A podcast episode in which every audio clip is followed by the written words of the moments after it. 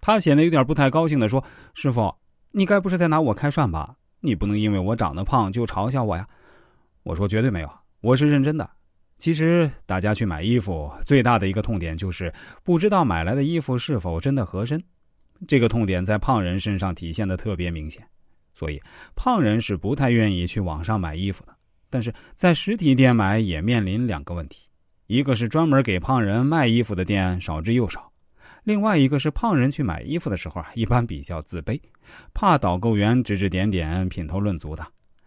关于这个问题，我相信您本人也有过切身的体会啊。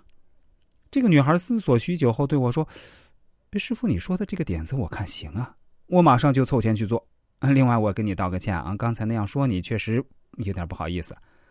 不过这个也提醒了我，作为一个胖人，确实是非常敏感的。”如果是一个身材正常的人开一家胖人服装专卖店，那估计胖友们还不太舒服呢。但如果我来开一家这样的店，大家来挑选衣服就不存在任何心理压力了。我这身材往门口一站，不就跟个吉祥物似的吗？再加上我对这个行业确实是非常熟悉，包括从哪里进货、怎么营销、如何定价这一整套流程，我滚瓜烂熟的。那我就认真的去做这个了。应该说，这个女孩子的行动力还是非常强的。他很快就找到了店铺，也凑到了启动资金，风风火火的就做了起来，而且做的还真好。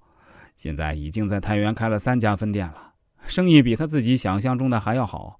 而且他还特别擅长做社群营销，来店里消费过的顾客呀，都会拉他到群里，还经常组织一些线下活动。所以太原当地的胖友们都喜欢到他那里买衣服。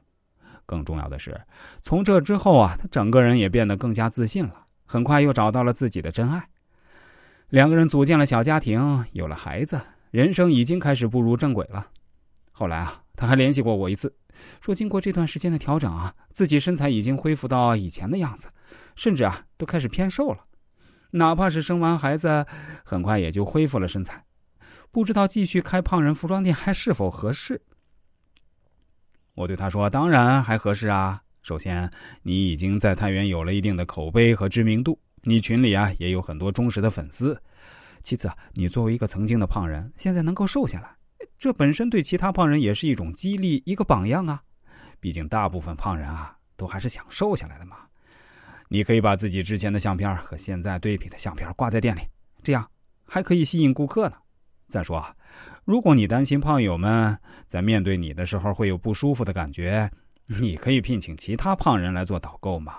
他回答说：“师傅说的对，我这辈子呀，就坚定不移的只做这个了。”